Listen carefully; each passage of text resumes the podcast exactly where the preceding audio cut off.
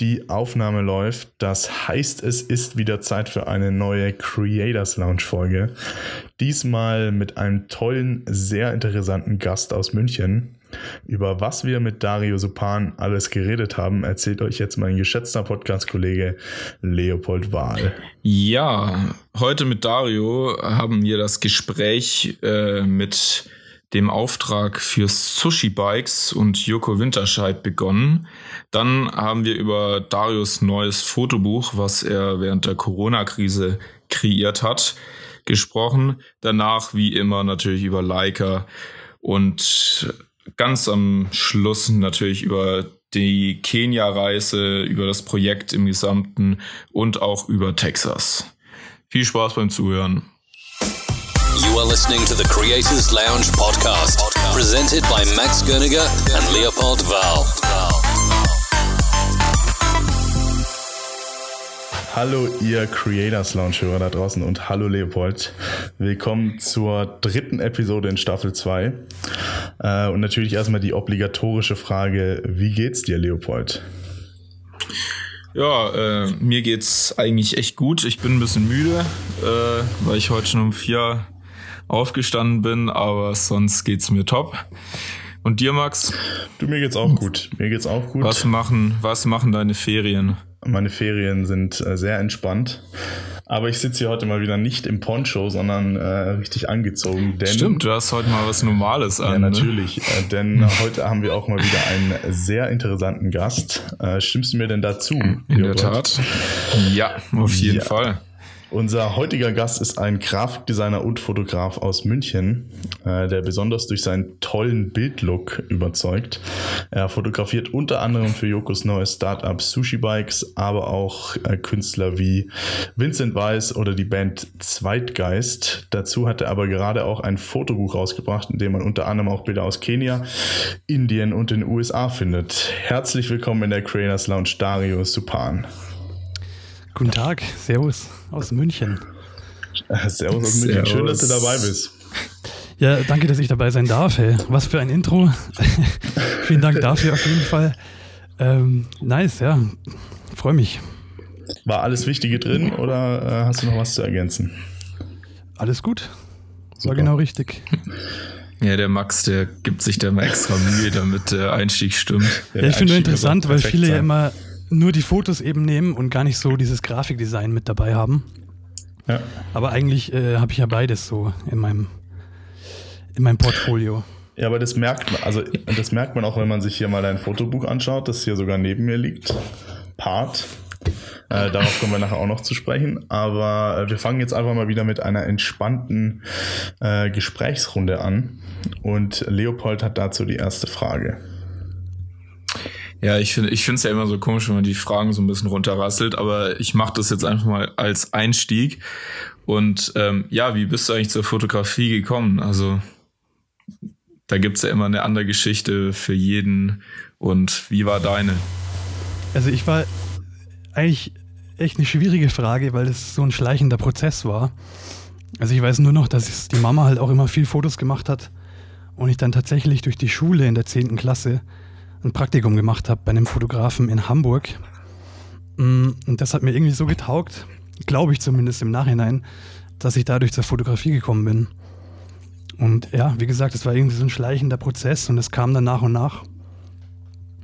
Also kann ich die Frage gar nicht so, so beantworten, wie ihr das wahrscheinlich wollt, aber ja, ich glaube, durch die Mama eben, die immer Fotos gemacht hat und dann hat man mal die erste Kamera in der Hand und probiert halt selber ein bisschen aus. Mhm. Mm, ja, genau. Also liegst dir quasi im Blut.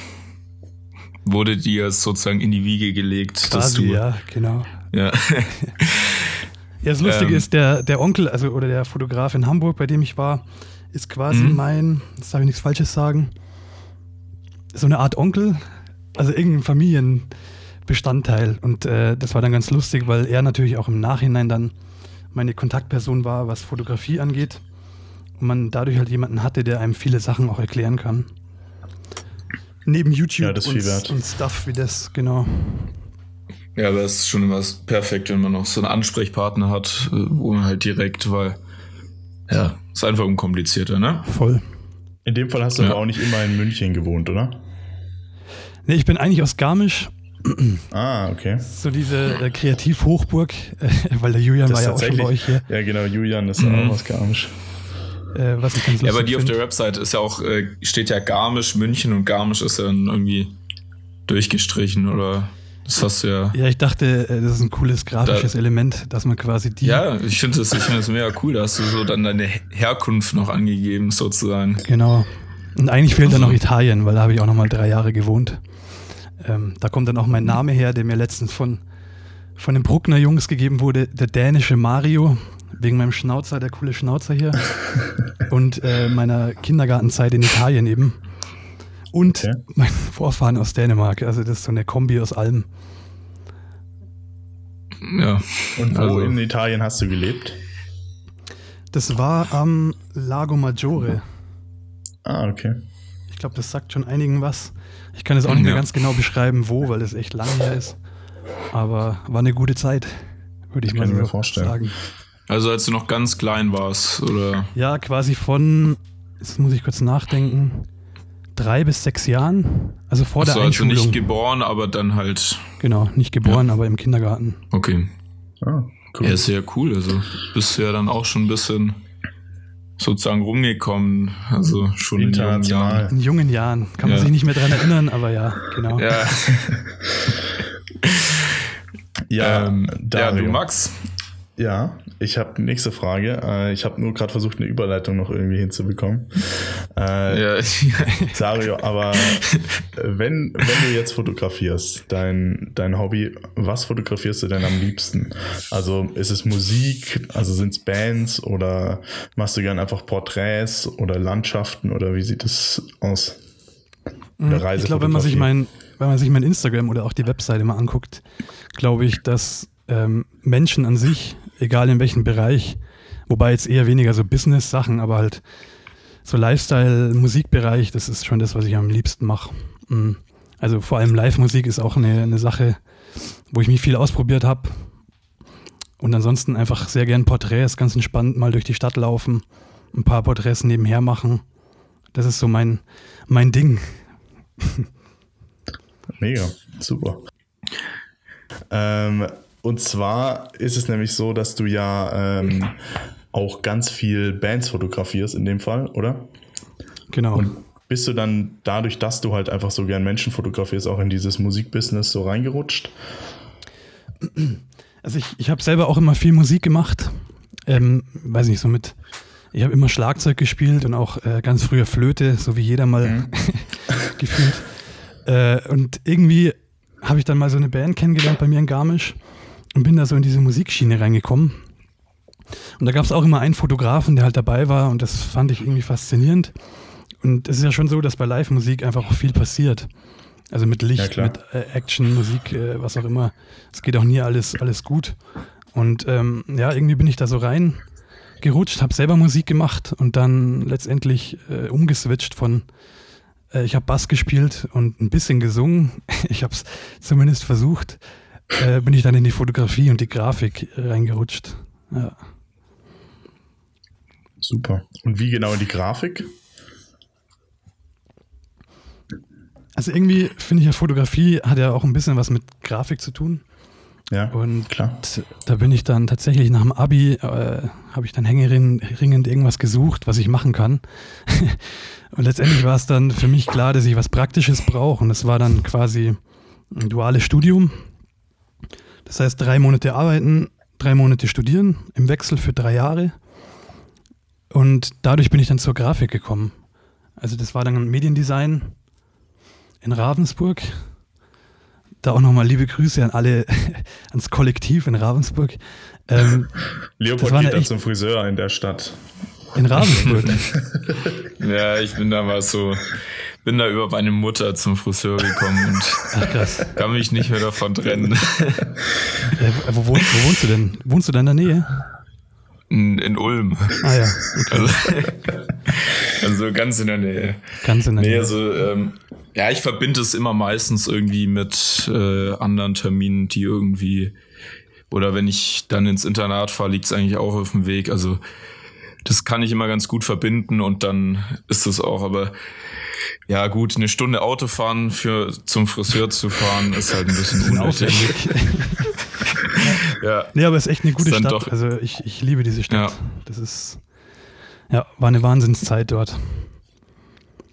Genau, und da bin ja, ich, also um das abzuschließen, irgendwie, da bin ich halt dann letztendlich zur Grafik gekommen, weil es dann doch sehr, ähm, äh, wie sagt man, spezifisch war, was, was bestimmte Bereiche angeht. Also man hat viel kennengelernt und im Nachhinein war das auch so mit die beste Entscheidung, weil man einfach viel Auswahl hatte und sich danach dann äh, spezifizieren kann. Ähm, sagt man das so? Ja. Ja, doch, sagt man so. Klar. Ja. Auch mal einen anderen ja, Bereich ausprobieren und sowas. Genau, ja. genau. Ja. Und das hatte weniger tatsächlich mit Fotografie zu tun. Und vielmehr diese ganzen, also von Konzeption bis äh, 3D-Visualisierung, Animation, Film, hat man irgendwie alles so ein bisschen äh, mitbekommen. Und was ist jetzt sozusagen heute ein Hauptgeschäft? Also was machst du mehr? So liegt der Fokus auf Grafik oder auf ähm, Fotografie?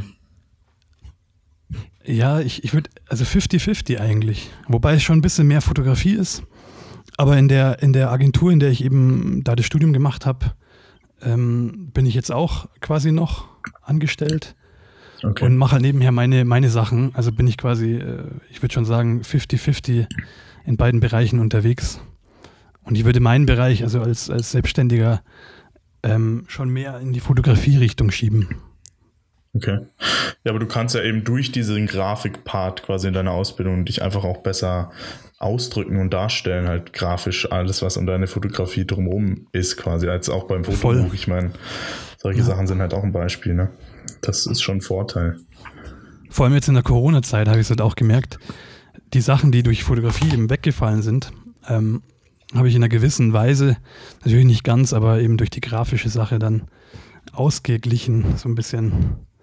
Ja, das ist natürlich auch echt viel wert dann.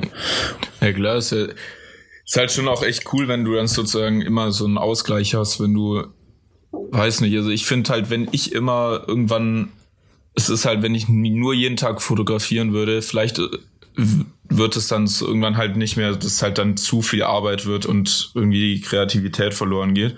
Ich glaube, dann ist es echt cool, wenn man so zwei Sachen hat, zwischen denen man auch wieder Total, ja. im Wechsel sozusagen, ja. Das eine bedingt ja irgendwie auch das andere, so ein bisschen. Äh, bei mir kommt heute wieder viel zu viel zu, äh, sozusagen. Ja. oh ja, das da, ich mir eigentlich schon wieder abgewöhnt, aber es kommt wieder zurück. Ganz schlimm. ähm, ja, aber du, äh, bist du bist du ein Equipment-Typ? Also ähm, legst du legst du einen naja, Fokus darauf? Also, Leopold, ganz bist du so ein Freak oder bist du eher? Ne? Ja, ganz ja, ohne aber es gibt nicht, halt nee, aber also ich, ich, irgendwie so ein bisschen ja. Also eigentlich eine gute Frage, weil ähm, weil man ja auch immer sagt, so dieser klassische Spruch, äh, für ein gutes Foto braucht man keine gute Kamera. Ähm, das ist natürlich, äh, weiß ich nicht, was ich davon halten soll. Ähm, so ein bisschen technisch schon. Ich war gestern auch wieder, also nur um mal ein Beispiel zu sagen, im Ikea und habe mir so eine äh, Home, wie sagt man das, Home-Lampen-Sache äh, Smart gekauft. Home, Smart Home. Genau. Smart Home-Geschichte. Drahtfree, Drahtfree, Ikea Drahtfree. Das ist Drahtfree, genau. Das heißt wirklich so. Echt, oder? Echt? Ja, das heißt wirklich Drahtfree. Ach, krass. ja, nee, also von dem her, das ist, glaube ich, ein ganz gutes Beispiel, dass man da, äh, ähm, ich mag das gerne, wenn man alles äh, simpel einfach über ein Ding bedienen kann. Ähm, aber vom, vom Kameraequipment her gar nicht. Also ich habe da meine zwei Standardobjektive und äh, seit neuestem auch meine Leica. und mit dem mache ich eigentlich alles. Und ich brauche nicht mehr, ehrlich gesagt. Ist eh schwierig bei Live-Musik zum Beispiel äh, das Objektiv oft zu wechseln. Mhm. Ja. Sehe ich auch so. Und was ist dann dein Lieblingskamera-Piece so? Also, was äh, ist so absolut dein Lieblingsstück, was du nie wieder hergeben willst? Also echt, ohne Witz, ich habe es nie geglaubt, aber weil alle gesagt haben, das ist irgendwie so, ein, so eine Art Game Changer, aber die Leica, ich liebe die. Ich mache echt alles mit der. Das sagt ähm, jeder. Das ist abartig. Das ist unglaublich. Bei mir war es auch so. Es ist wirklich, ich verstehe es echt nicht, aber es ist einfach so. Also ich habe es auch nie geglaubt. Welche hast du jetzt? Ich habe jetzt die äh, MP 240 hm? und dazu einen Vogtländer 35 mm. Ja, das ist super. Das ist ein perfektes Setup. Ja. Und hast du dann gebraucht? Hast du es gebraucht gekauft oder neu? Ich habe es Gebrauch gekauft. Eben, weil. Kann man ja. nichts falsch machen bei Leica. Nee. ist echt so. Das sind ja auch eigentlich unzerstörbare Kameras fast. Voll. Also, ja, ganz unzerstörbar sind sie nicht. Mal wirklich. Ja, ich war erst ja. ein bisschen skeptisch, weil ich nämlich tatsächlich in München im, im Shop war bei Leica und habe das einfach mal ausgetestet. Das war Ende letzten Jahres und äh, dachte ich mir so, okay, krass. Und damit kann man jetzt fotografieren. dann habe ich es äh, von einem Kollegen nochmal ausgeliehen und wirklich eine Woche, weil nach einer halben Stunde kann man das ja nicht wirklich beurteilen. Ja. Und dann eine Woche getestet und irgendwie äh, habe ich dann gedacht, hey, jetzt hole ich mir so ein Ding. ja, ich, ich habe ja eine Q, aber äh, bei mir ist immer so, wenn ich mir die M-Kameras anschaue, also der Messsucher, das ist schon nochmal äh, ein Level höher dann, ich meine, oder? Kommst du damit gut klar? mit dem Messsucher. Ich, ich wundere mich immer wieder, weil ich ja doch eine Brille trage und ähm, jetzt mal behaupten würde, dass Eben, ich nicht so gut sehe. Ja. Aber es klappt echt, echt wunderbar. Okay. Ja. Also vielleicht kann man das ja, für die Hörer Max, mal kurz erklär erklären. Mal, genau, ja. Ja, also, oder ähm, wer, wer erklärt jetzt, was ein Messsucher ist? Weil ich glaube, nicht alle unsere Hörer wissen das. Also äh, ich erkläre es jetzt einfach mal und Dario kann dann sagen, ob ja. ich das gut gemacht habe oder nicht. Okay? ja, also, ähm, ein elektronischer Sucher ist ja quasi ein Display, das man in seinem Sucher drin hat. Also in dem, für alle, die gar nichts wissen, in diesem kleinen Teil, das quasi meistens über der Kamera oben drüber ist, wo man durchschauen kann. Das schwarze Und, Loch, wo man reinschaut. Genau. Und genau. bei Leica ist das, äh, soweit ich weiß, kein digital, also es gibt auch einen digitalen Messsucher. Da weiß ich nicht genau, wie der funktioniert. Es kommt zum Punkt. der analoge Messsucher ist auf jeden Fall, man hat so ein kleines Feld. Also ich weiß nicht genau, wie es technisch funktioniert, aber es ist ein kleines Feld.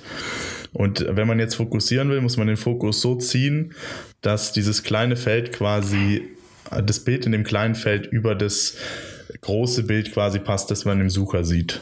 Und dann ist das Bild scharf. Ich glaube so in, in etwa, oder?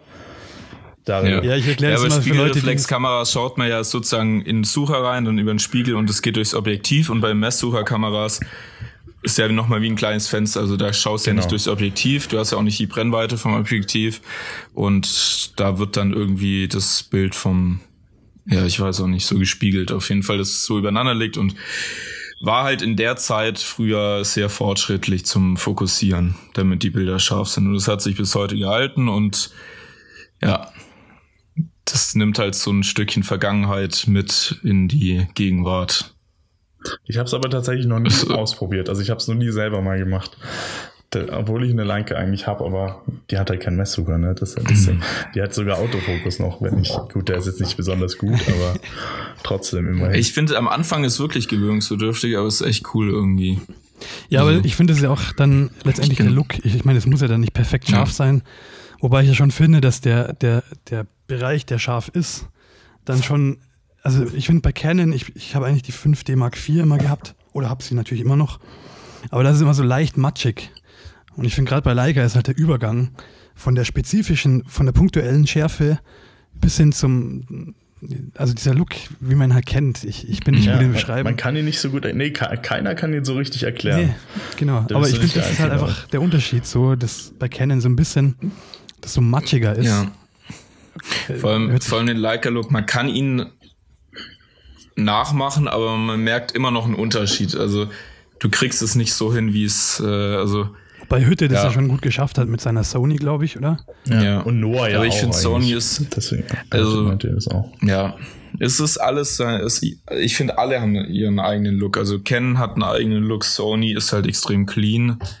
Und Leica ist halt so, ja, der Leica-Look, der jetzt eigentlich momentan halt wirklich schon. Ja. Und Hütte ist ja auch nicht bei seiner ist. Sony geblieben, ne? Das muss man ja auch dazu sagen.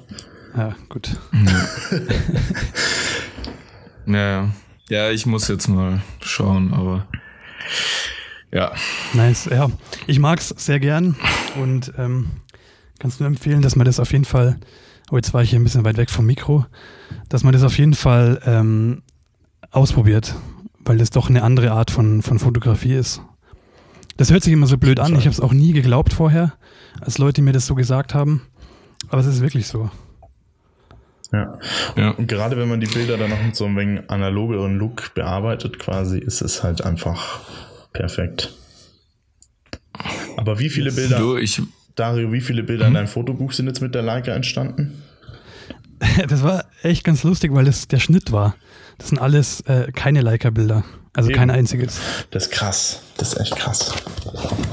Man hört das vielleicht. Also eigentlich ganz lustig so im Nachhinein, dass das Buch eben gerade so zwischen Kamera 1 und Kamera 2 dann entstanden ist.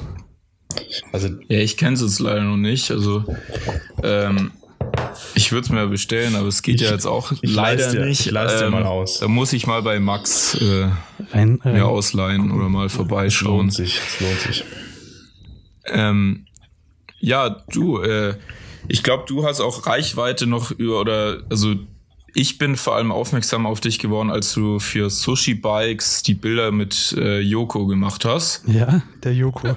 Ähm, ja, ich weiß nicht, irgendwie da bin ich halt, äh, da ich glaube ich bei ihm das Bild oder so gesehen und habe dann gedacht, wow, geil und bin dann halt so auf dich gekommen.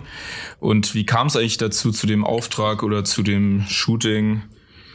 Ähm, ja, ich finde die Geschichte, ähm, die habe ich schon ein paar Mal erzählt, aber die ist nach wie vor natürlich äh, eigentlich mega, weil das ist wieder ein gutes Beispiel dafür, was man bei einem Bier in der Bar eigentlich alles so erlebt.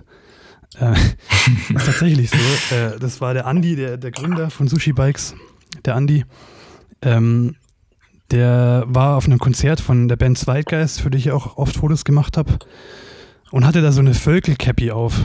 Und in der Agentur ist der Hauptkunde halt eben Völkel, die Skimarke. Und die haben, also darf man hier Marken sagen? Ja, oder? Ja, ja, ja. Ja, ja klar. Wir, keine Ahnung, kann, kann ja sein. Dass, gesagt, ja, also. auch wieder. ähm, auf jeden Fall hatte der ja. so eine Cappy auf und ich weiß halt, dass man die nicht so bekommt und habe ihn halt gefragt, wo er die her hat. Und so sind wir ins Gespräch gekommen. Und er meinte dann so, hey, ähm, ja, ich habe ja so, eine, so ein Start-up und möchte da gern was machen. Und da, das war ganz am Anfang. Und irgendwie sind wir dann ins Gespräch gekommen und hatten so ein paar, ein bisschen Austausch. Und letztendlich äh, ging das dann da so los, dass man da beim Bier in der Bar in so ein Projekt reinrutscht. Das finde ich eine sehr sympathische Story. Also ja, klingt schon sehr erfunden irgendwie. Sympathisch. Es klingt zu perfekt, um wahr zu sein. Ja. Also wenn wenn wenn so all der Kundenkontakt immer ist, dann äh, verstehe ich, warum die Kunden dich auswählen. ähm. Ich sage ja, so ein gemütliches Bier ist immer, also die Leute, die mich kennen, die wissen auch, mhm. dass ich gerne mal äh, was Gutes trinke.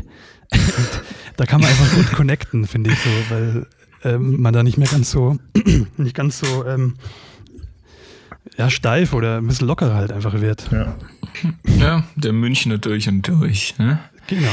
Ähm, so schaut's aus.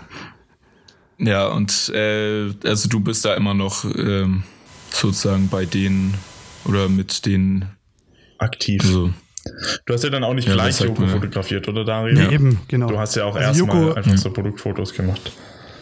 Ja, der Andi, also der war, der hat es gar nicht von Anfang an gesagt, ähm, äh, dass, dass der Joko dabei ist, was ich auch sympathisch finde, weil man ja die Marke nicht über, über ihn definiert, mhm, sondern ähm, über die Vorarbeit vom Andi selber.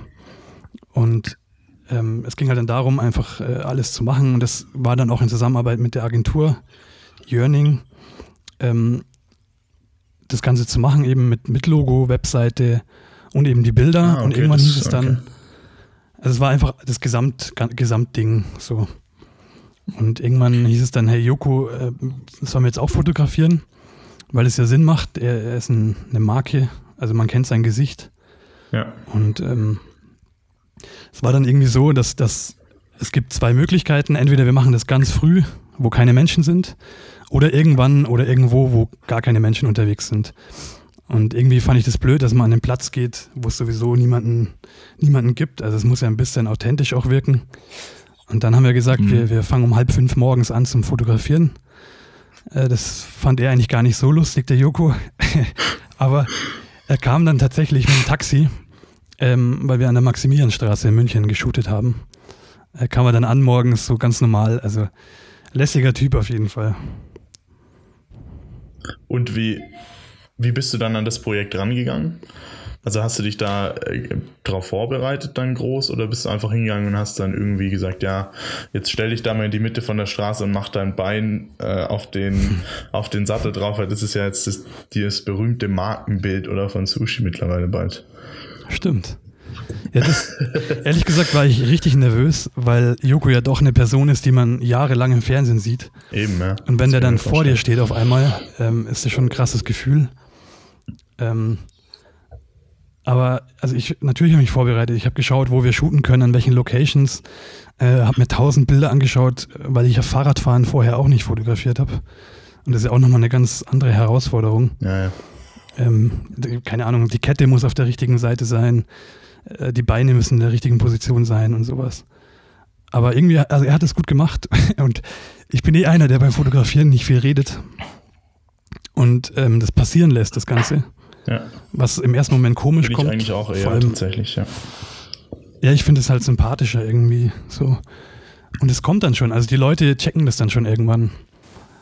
Und das war bei ihm Ja, halt ich bin da genauso. eher so, dass ich am Anfang immer noch ein bisschen mehr probiere zu reden, damit es so ein bisschen lockerer wird und dann irgendwann kommt dann halt so dieses, ja, also dann lasse ich auch machen, aber Ja. ja. Also ich bin da auch nicht, aber es gibt ja welche, die reden nur und äh, ja. Also ich glaube, ich glaube, Paul Ripke ist eher einer, der redet sehr viel und Das glaube ich auch, ja. ja. äh, ja, aber man sieht auch bei wirklich bei den Bildern so, dass dann wirklich äh, bei den Bildern ist jetzt Joko und der äh, eigentlich Gründer drauf, oder? Der Andi, genau. Das, der Andi, stimmt, Andi war's.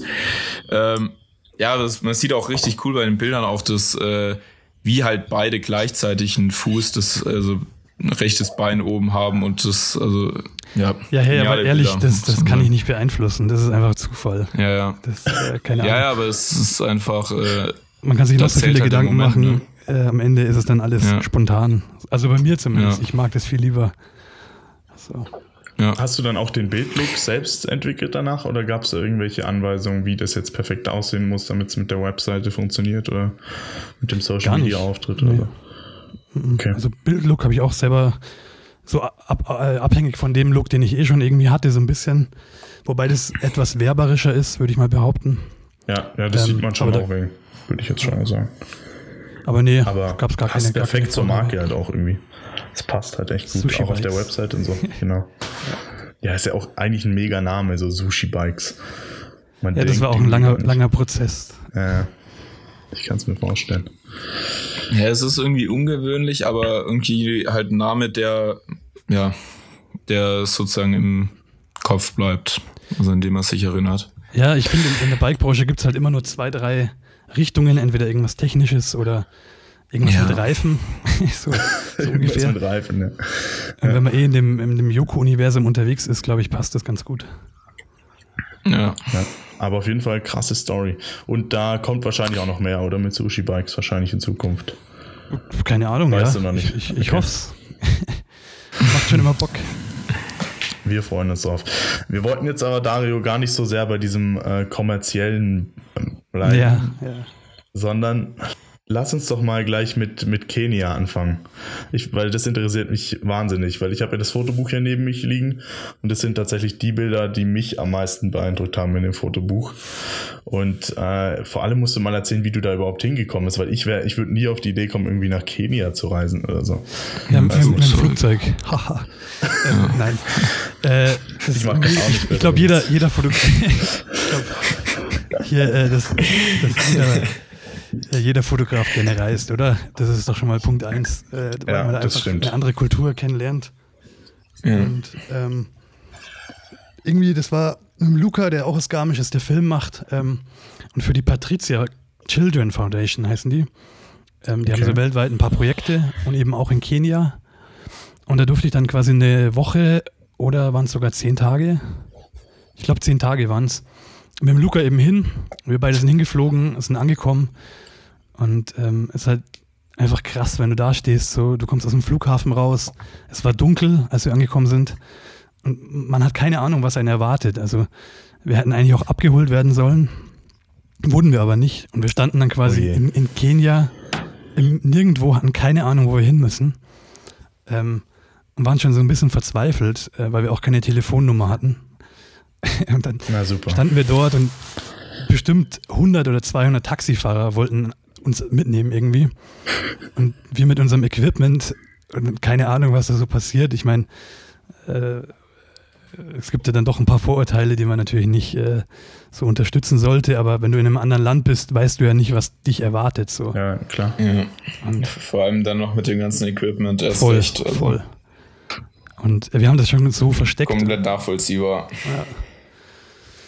Und letztendlich war es dann so, ähm, in Nairobi war das dann, dass dann irgendwann einer kam und ähm, uns abgeholt hat. Und in der ersten Nacht, ich glaube, das war die erste Nacht. Genau, doch, das haben wir in Nairobi, in Nairobi gepennt und am nächsten Tag sollten wir dann weiterfliegen zu dieser äh, Base, wo diese Kinder leben und das Kindercamp eben stattfindet.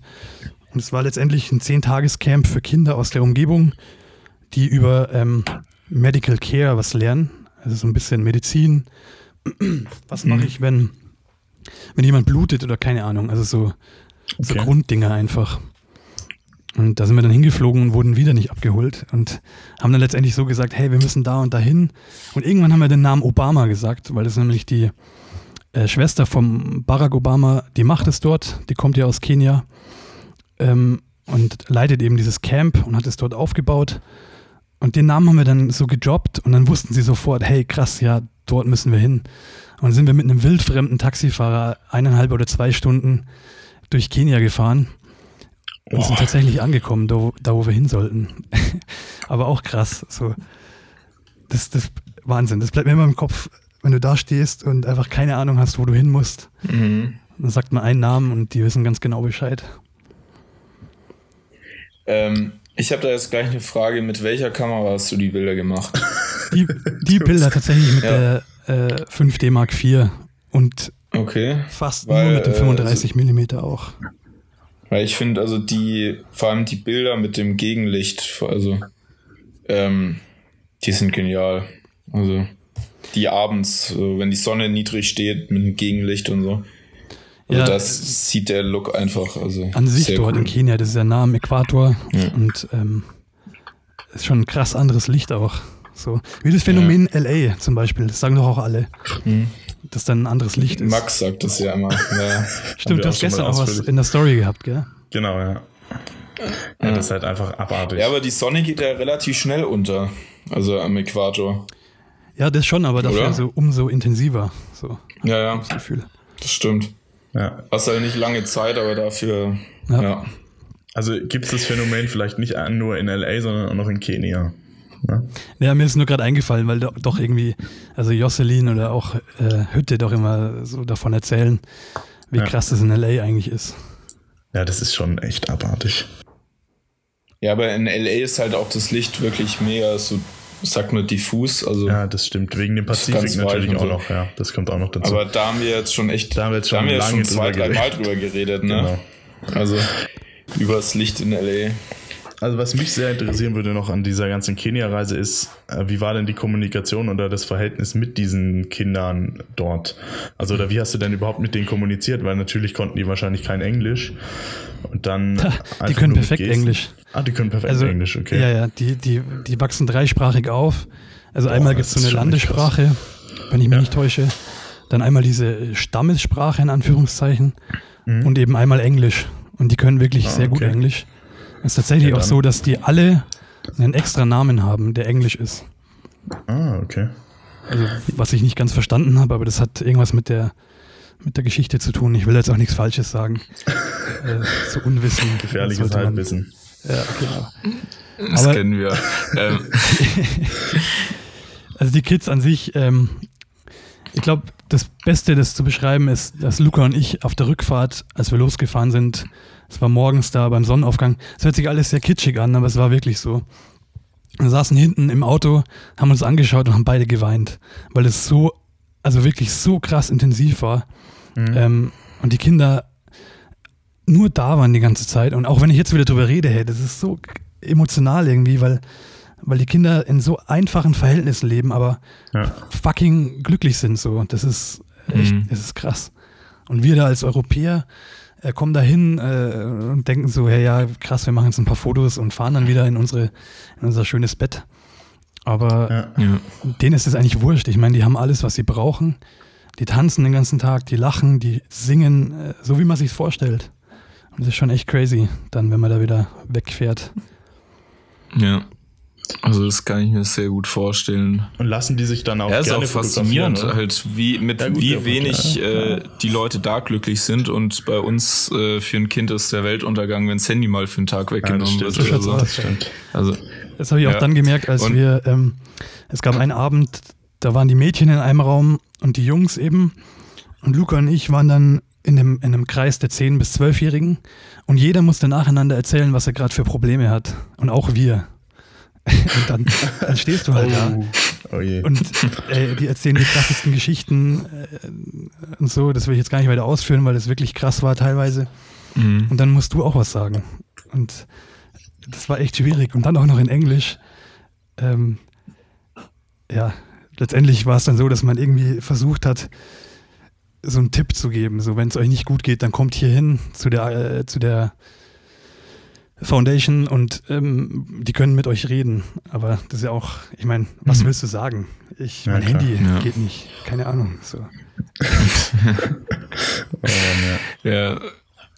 Ähm, und was war dann dein absolutes Highlight von der Reise? Also gab es überhaupt ein, Ge- also war das, das ist dann im Taxi so dieser Moment, wo du gemerkt hast, wie es dich halt, äh, ja, Mitnimmt. wie, wie es sich vielleicht auch verändert oder wie du das wahrgenommen hast oder war Also- einfach die ganze Erfahrung Highlight? Eigentlich war das ganze Ding Highlight. Also ich fand ja ganz cool, dass die Kids eigentlich immer da waren.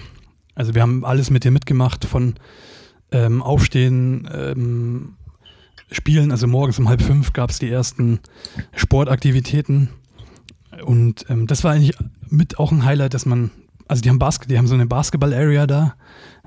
Und ähm, mit denen Basketball zu spielen, das hat so krass viel Spaß gemacht. Also es ist selten, dass ich irgendwie mich in so einer Situation verliere, äh, dass ich nichts anderes mehr im Kopf habe. Und das war da halt einfach so. Und im, im Endeffekt eine Art Erholung. Auch wenn es vielleicht in dem Zusammenhang ein bisschen falsch klingt.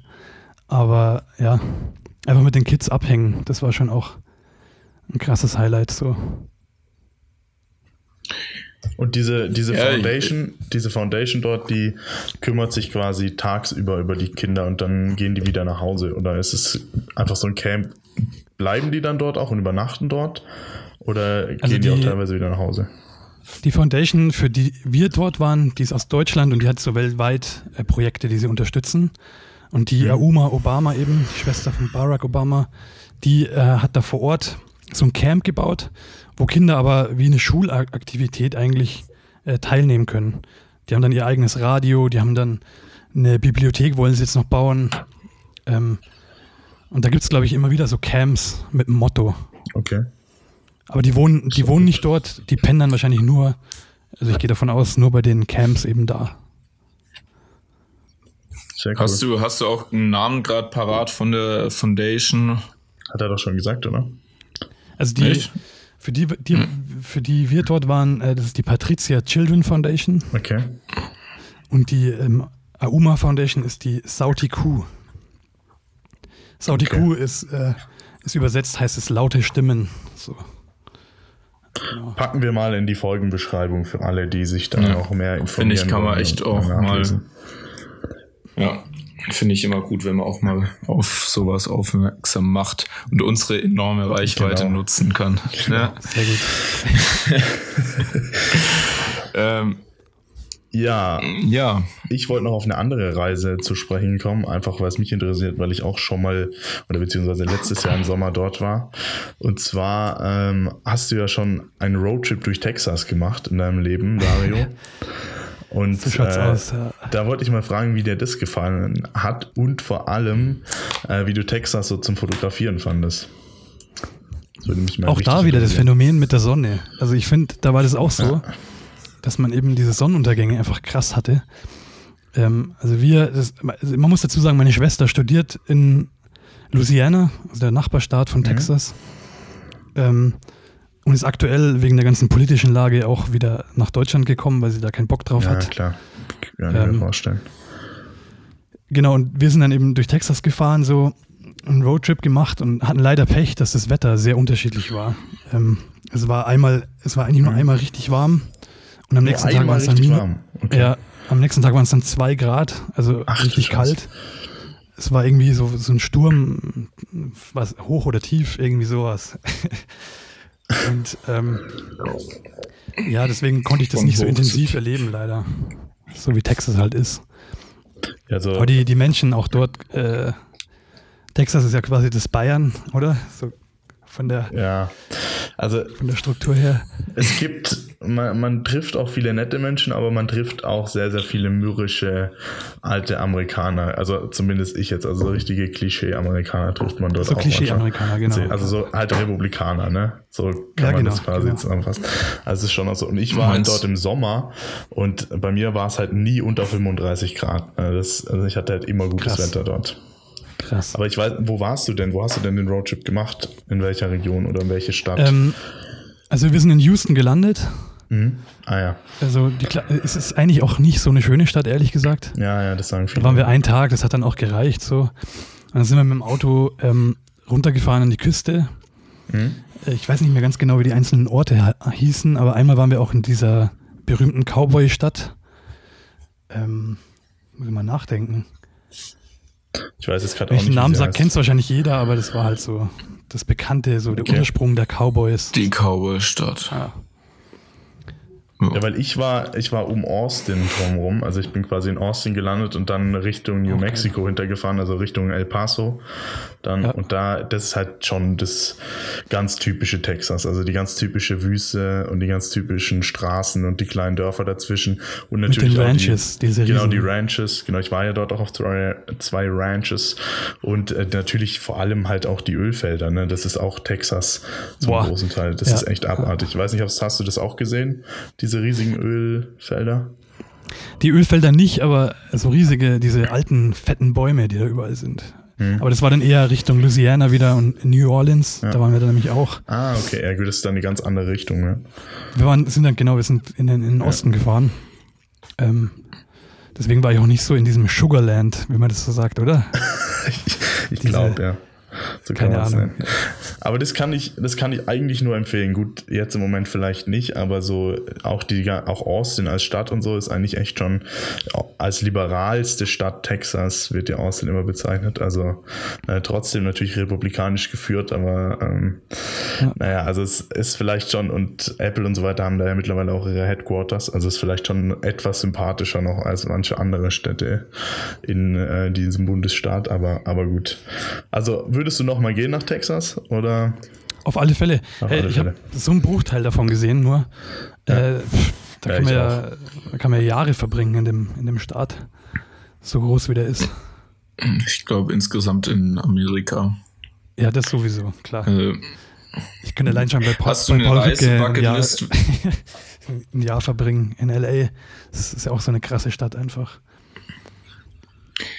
Ja, wenn wir gerade bei irgendwie viel zu viel zum Anschauen, hast du eine Reise Bucketlist sozusagen, also schon wieder sozusagen, äh, Ja, eine Reise. Bucketlist, die du ab, also was steht ganz oben, wo du unbedingt mal hin möchtest. Irgendwie, ich habe mich gar nicht so für eine Bucketlist entschieden, weil ich nehme das einfach so, wie es kommt. Das hört sich auch äh, blöd an, aber ich finde, da kann man sich dann es viel, viel mehr drauf einfach freuen. symbolisch als Ja.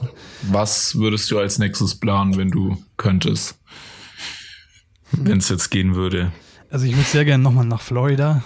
Das ist auch einfach diese ganze Surfer-Geschichte und ähm, einfach auch krasse, krasse Gegend so. Und an sich nochmal einen Roadtrip machen durch komplett USA. Also dass man quasi Mhm. diesen Highway einmal drumrum nimmt irgendwie. Das ist schon nochmal so ein Traum, den ich habe. Und ansonsten halt so Route Nord. 66 einfach einmal. Ja, ja gut. Nicht ganz so klassisch vielleicht, aber Mit dem Motorrad am besten noch und dann genau. sind alle Klischees erfüllt. Na, dann müssen wir noch einen Bart wachsen lassen dann. genau. Ja, okay. Und LA Nee, in dem ansonsten Fall so- natürlich auch. Ne? LA sowieso, klar. Aber ich mag auch gerne diese nordeuropäischen Länder. Also ich bin Mhm. ja so halber Däne quasi. wie du schon Und- gesagt hast, ja. Ja, so Norwegen, Finnland, Schweden, Also das Baltikum sozusagen. hätte ich richtig Also schon wieder sozusagen. ah, was ist heute los? Ist da los?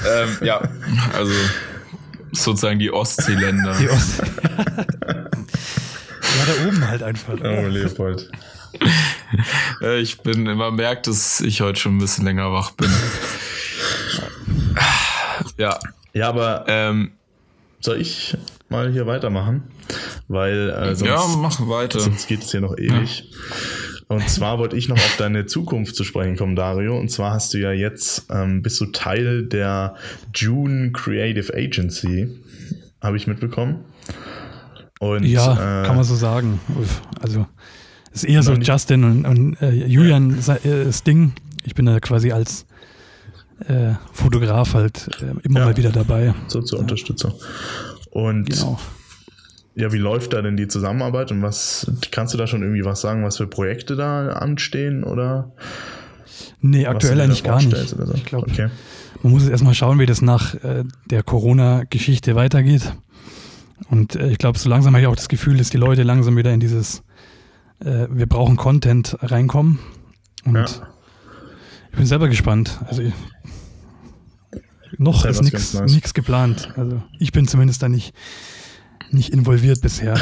Kennst du dann Julian Bogner, weil ihr halt beide aus Garmisch kommt, oder? Auch Oder das, ich habe den kennengelernt Ende letzten Jahres erst.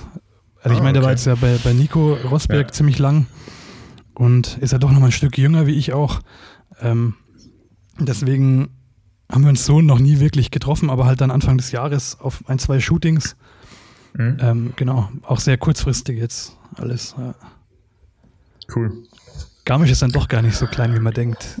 Da kommen immer wieder neue Leute zum Vorschein. Ja, das wollte ich sagen. Jetzt Garmisch ist ja jetzt auch nicht irgendwie ein 2000 Einwohner Dorf, Nee, ein paar was mehr sich jeder kennt. Ja. Aber ja. Aber ich glaube, Also- ich es auch- 30.000 wohnen da. Ja. ja, es ist Ja. glaub, schon auch schön, ne? Also muss ja irgendwie Idyllisch. auch schön sein. Idyllisch. Oder idyllisch. Idyllisch. Ich, ich war noch nie dort tatsächlich. Also ich war schon mal so wenig in der Gegend, aber in Garmisch-Partenkirchen selber war ich noch nie. Das könnte ich mal Ja, muss man auf gut- gut aufpassen. schreiben. Ja, aber dann. Max kommt einfach nicht aus dem Schwarzwald raus. Ja. Bei euch wahrscheinlich Ja, genau auch dasselbe Problem, idyllisch. oder? Dass so viele Leute jetzt auch wieder reisen können und wollen und dadurch halt auch viel los ist. Also in Garmisch ist gerade äh, abartig, was da abgeht. Ja, ja, also hier geht's im Moment noch. Aber gut, die Region hier um Freiburg drumherum wird ja immer als das Kalifornien Deutschlands bezeichnet. Also wenn, dann wird hier wahrscheinlich auch einiges los sein. Das habe ich noch nie gehört. Da müsste man, frag mal den Münchner Autor Friedemann Karek, der, äh, der kommt ja hier aus Du Kirchzarten. Max, man kann, man kann alles schön reden. Wirklich. Der hat das mal geschrieben, der hat das mal geschrieben, da habe ich das. Okay. Ja, äh, Ja. da könnte man Das hast jetzt schon zitiert. Alles gut. Ja, ja, doch, doch. Der gute Friedemann, ja. Ja, Dario, Sollen, du äh, darfst jetzt auch noch die obligatorische letzte Frage beantworten. Und zwar, äh, was würdest denn, was würdest du denn unseren jungen Zuhörern noch mit auf den Weg geben? den Jungen. Eieiei.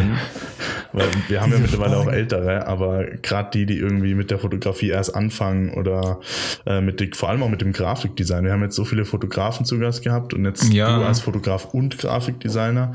Ich finde, da kannst du jetzt auch noch mal kurz drauf eingehen. Was Also da so ich, ich finde immer jung, äh, muss man erstmal, das kann man ja gar nicht mehr so definieren. Ich fühle mich ja auch noch jung. Eben, eben. Aber, In Gottes Willen. aber ja klar, wenn man am Anfang steht, so, ähm, Ja. Ich hätte jetzt gesagt, einfach äh, Praxis hilft. Das ist ein, auch ein blöder Spruch, Oh ja. aber das ist tatsächlich so.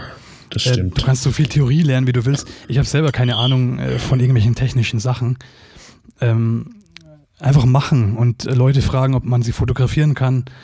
Ähm, am Anfang muss man wahrscheinlich auch viel investieren. Das ist auch Glück, wenn man dann äh, sofort viel Cash damit macht, aber so, man muss einfach viel machen und äh, sich ein kleines Netzwerk aufbauen und äh, Bock zeigen. Und ich glaube, dann kann es auch ganz gut erfolgreich sein. So. Und das sollte auch nicht das Ziel sein, dass du irgendwann mal hier richtig Geld verdienst damit, sondern ähm, wenn es deine Passion ist, dann einfach, einfach machen. Und dann, dann gibt es da schon irgendwie einen Weg und eine Richtung. Um erfolgreich zu werden. Genau. Ja, erfolgreich kann man ja definieren, wie man möchte. Das ist ja, Ja. Das stimmt auch kein wieder. Begriff. Zufrieden. Zufrieden. Zufrieden. Ich finde, Ja, zufrieden, ist, zufrieden ist immer, es klingt schöner als erfolgreich. Also, Ja. ja. Und Instagram. Instagram ist nicht alles. Das, das ist tatsächlich wichtig, ja. Das sehe ich auch viel. Max, ne? Und vor allem, äh, ich meine, Noah, Noah Stasch, unser, unser letzter Gast, hatte letztens was in seiner Story. Da hatte er äh, mal, in, mal angemerkt, dass es ja ein Problem ist, dass Fotografen mittlerweile ja für ihren Instagram-Feed Sachen bearbeiten und dadurch gar nicht mehr so viele neue Sachen ausprobieren, sondern halt nur noch Das quasi. Stimmt. genau monoton eine Sache so durchziehen und dass sich da so ein Konflikt draus ergibt, natürlich. Und so habe ich Ja, noch ich gar nicht find- drüber nachgedacht eigentlich. Wenn wir zum Instagram-Feed kommen gerade, äh, ich finde schon wichtig, dass irgendwie harmonisch, also dass nicht einfach wild durcheinander ist, sondern es schon irgendwie passt. Aber ich finde es auch nicht mehr so, wie ich es eigentlich auch teilweise gemacht habe oder mache. So, wenn es dann, also ich würde halt keine Bilder für den Feed machen, sondern eher so die Bilder aussuchen, Genau. So Ja. wie es passt. Also dass halt da irgendwie farblich irgendwie passt oder vom Thema her. Aber ähm, ja, ist halt Geschmackssache. Und ich Einzeln, finde es ja. das Coole, dass jeder es so gestalten kann, wie er möchte. Und Genau. Voll. ja, und es wird sich auch immer Leute finden, die das so mögen, wie du es auch magst. Oh, das hat er jetzt schön Genau. gesagt, der Leopold. Sehr Ja. schön. Wunderbar. So, äh, ich glaube, wir sind am Schluss. Ich bin, ähm, Müde. Du bist durch. äh, ich bin durch.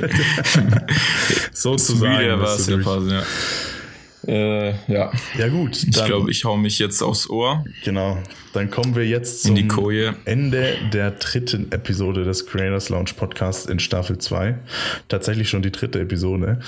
Äh, danke an Dario Mhm. für deine Zeit und natürlich äh, auch für den Aufwand, den du betrieben hast. Eigentlich hatte ich ja sogar noch hingeschrieben, dass ich dir danken soll dafür, dass du extra in ein Tonstudio gegangen bist, um den Podcast aufzunehmen. Hat jetzt leider nicht geklappt, aber ich meine, Leider.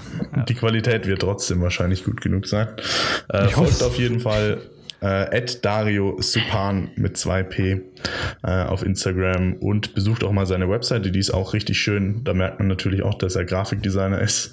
Äh, Dario äh, supan.de.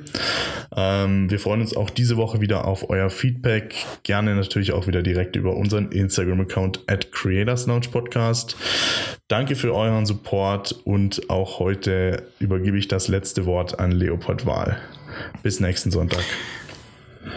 Ja, äh, Max hat jetzt schon beinahe alles gesagt und ich möchte mich auch noch mal ganz herzlich bedanken, dass du dir, dir äh, heute Zeit genommen hast für uns und ähm, möchte auch einfach nur noch sagen, schaut bei Dario vorbei. Ähm, die Website ist echt der Hammer und auch insgesamt dein Bildstil, alles bin ich großer Fan von. Also, vielen Dank fürs Zuhören. Ciao. Ciao, ciao. Ja, hey, vielen, vielen Dank.